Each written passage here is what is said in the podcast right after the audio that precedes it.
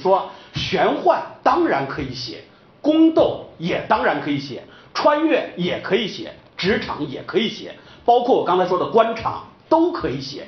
但是在这个过程中呢，我们需要思考的是什么？我举几个影视剧的例子来说明一下啊，我举几个影视剧的例子来说明一下。那么，呃，影视剧有这样一个说法，我们称之为把它归结为两类。一类呢，我们称之为叫类型片，就是影视自打一八九五年电影诞生以后，一直走到今天，后来电视剧也诞生了，电视也诞生了，一九二七年电视诞生，发展到今天的时候，我们却发现，在美国形成了一个特别有意思的观念，叫做你应该把影视类型化，或者叫工厂化。啊，什么叫类型呢？有很多专家分析了观众喜爱看的类类型以后。大概分出了七十五种类型之多。那么这类型里边最常见的，比方说在座诸位知道爱情片。那么很多观众到电影院里边，我们更愿意去看那些呃爱情。那么爱情里边呢，呃当然指的是男女爱情，当然也可以写男男爱情，也可以写女女爱情。现在这种片子越来越多了，《月光少年》居然今年还拿了一个奥斯卡的最佳故事片，这都很正常啊。那么在这个爱情类型片里边，人们又总结出来什么呢？分出了两种亚类型，分出两种亚类型，哪两种？第一，我们称之为叫一见钟情式，啊，一见钟情式就是男的跟女的一见面，唰唰就爱上了，爱上以后，你放心吧，准是悲剧结局，就是这个故事走到后边一定是悲剧结局。君不见，大家都知道有一个片子叫《泰坦尼克》。我们的 Jack 在船上跟那个 Rose 认识了以后，好，船就撞冰山了。接下来你们这场轰轰烈烈的爱情呢，就以悲剧来告终了。在这之前，最早的可能你们也都听说过，有一个片子是我们吴宓教授专门给他起了一个特别美的中国的名字，他的真正的英文名字叫滑铁卢桥。吴宓教授给他起个名字叫啊魂断蓝桥，也是一样啊。我们的这位两个主人公。一见面就爱上了，放火花，咔嚓就爱上了。但是后边一定倒霉，为什么呢？男的到战场传来消息死了，女的呢就做了妓女。没想到这天在滑铁卢车站接客的时候，男的又出现了，那这个女的活不成了，肯定死了，肯定是悲剧。因此，我们都讲究这种类型是什么呢？你只要是讲一见钟情的故事，那最后的结局一定是前边把爱情推到极致，后边讲他们发生的灾难。或者波折，那么另外一种亚类型，我们称之为叫什么啊？叫啊叫这个不打不相识式。什么叫不打不相识？那就是说，男主人公在故事的开始跟这个女主人公认识，俩人就掐呀，互相不服劲儿啊，互相斗啊斗啊，哎，但是你发现走到最后，经过了一番掐之后，走到最后，有情人终成眷属，而且你还跟不了别人，你就是他了。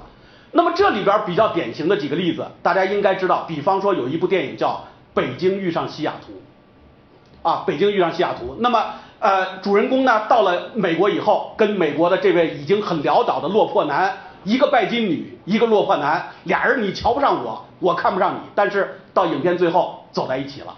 那么零应该是三年，呃，去年还是前年？前年啊，前年咱们收视率最高的一个电视剧。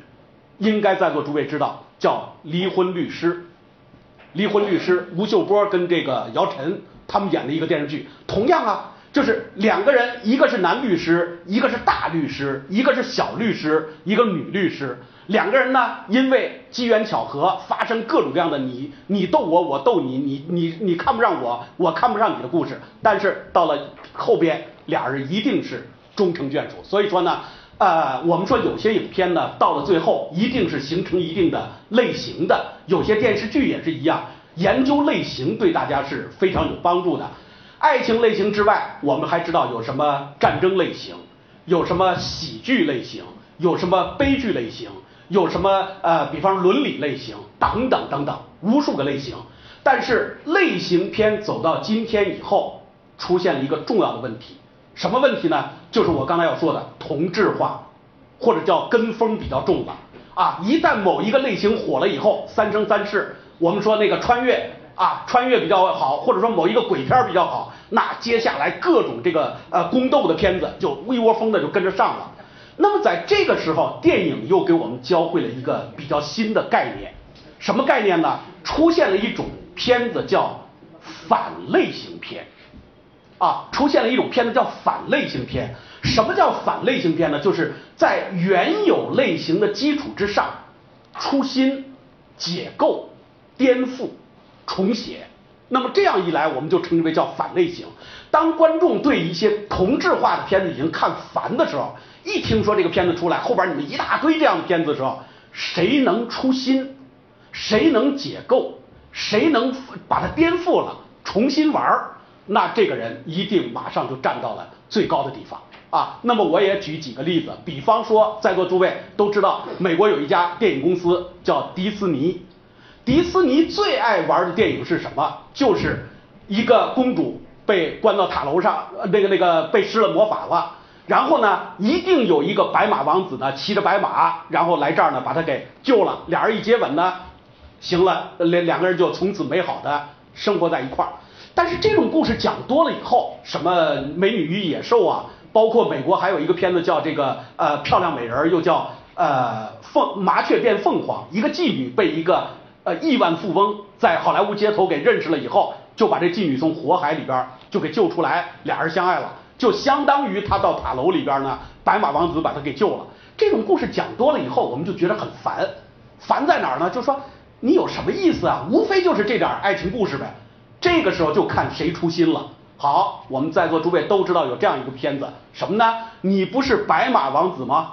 我这回来个精怪，啊，你不是骑的白马吗？我这回骑头驴。你不是到塔楼去救他吗？救完他，你们俩一接吻，然后就马上这个公主的这个魔咒就被取消了吗？好，这回我也让你接吻，接吻完了，不但没变漂亮，变成了更丑的一个女人。那我说这片子在在座诸位应该都知道。怪物史莱克，哎，怪物史莱克啊，那怪物史莱克一出来，立刻在全球引起了巨大轰动。轰动在哪儿呢？DreamWorks，它的这个投资老板呢，大导演斯皮尔伯格，他是这个公司的最大股东之一。那么他们当时定这个创意的时候就说了，我们彻底颠覆迪士尼，啊，彻底颠覆迪士尼，意味着什么呢？就是说我们不要玩那些他们已经玩过的东西。既然你这么玩，我们就反过头来那么玩。那么在那么玩的时候，我们推推出我们想玩的一些东西。因此，怪物史莱克呢取得了巨大成功。那么在座诸位可能还知道，呃，詹姆斯卡梅隆有一部在全球获得过十二点亿多的一个票房的这样的一个啊，在我们国内就获了十二点亿啊，十二个亿。呃，在全球呢是二十多亿美金元的一部无法超越的一部电影《阿凡达》。但是《阿凡达》这部片子我们看完以后，我们最大的感觉是什么呢？就是颠覆和超越，颠覆和超越。那么这个颠覆和超越在哪里？呃，在这之前呢，有一个叫罗兰·埃姆利奇的导演，罗兰·埃姆利奇导演，我不知道你们呃对电影界了解多少啊？就是他导过什么？其实如果你不知道这个导演的话，我一说他的片子，你应该都知道。比方说他导过一个片子叫《哥斯拉》，还导过一个片子叫《后天》。还导过一个片子叫什么呢？二零一二，尤其他导过一个片子叫什么呢？叫《独立日》，独立日啊，然后这个国内翻译叫《天煞地球反击战》。那么讲了一个什么故事呢？七月一号这天不得了，地球上空来了一个大 UFO 啊，到底来跟我们是和平的，还是来跟我们打仗的？不知道。那么到了七月二号这一天，行了，知道了，人家就是打仗的。然后这个时候你已经完蛋了，来不及了。全球几乎陷入到一片火海。那么到了七月三号这一天，地球人终于找到了制服这个呃外星人的法宝。七月四号，也就是美国独立日这一天，全球反击，终于把这个外星人呢赶出地球了。那个片子在科幻类型里边，说句实话，至今无法超越啊，至今无法超越。但是如果我们那位就是在奥斯卡颁奖仪式上。冲着所有下边的这帮那个导演们、编剧们喊了一声，说拿他在这个泰坦尼克里边那个演员的那个台词喊了一声什么呢？我是世界之王。那是谁呢？就是泰坦尼克的导演詹姆斯卡梅隆。现在呢，如果你要拍电影，你仍然去拍一个类似于像罗兰·艾姆利奇这样的电影，你根本超过不了人家的话，那我们说你也当不了世界之王。啊，你也当不了世界之王。这个时候，我们大家都在拭目以待，你老詹这次能拿出一个什么样的片子？果不其然，《阿凡达》一出来，首先从故事上我们傻眼了。怎么讲呢？这就是我刚才说的彻底的颠覆。你过去不是外星人来地球来侵略吗？现在好了，我给你把故事放到地球人去侵略外星人去，啊，去侵略人家潘朵拉星球去。然后呢，你是强势的，人家潘朵拉星球的纳威人呢是弱势的，而且最后呢是弱势战胜强势，正义战胜呃这这些所谓邪恶啊，最后把你地球人全部给打败了以后。赶回去了。那这个故事虽然还是一个呃类似于外星人入侵的故事，但是我们至少反过来成了地球人成了被谴责对象。那马上就感觉这个片子立意上就要比别的片子要超越了很多。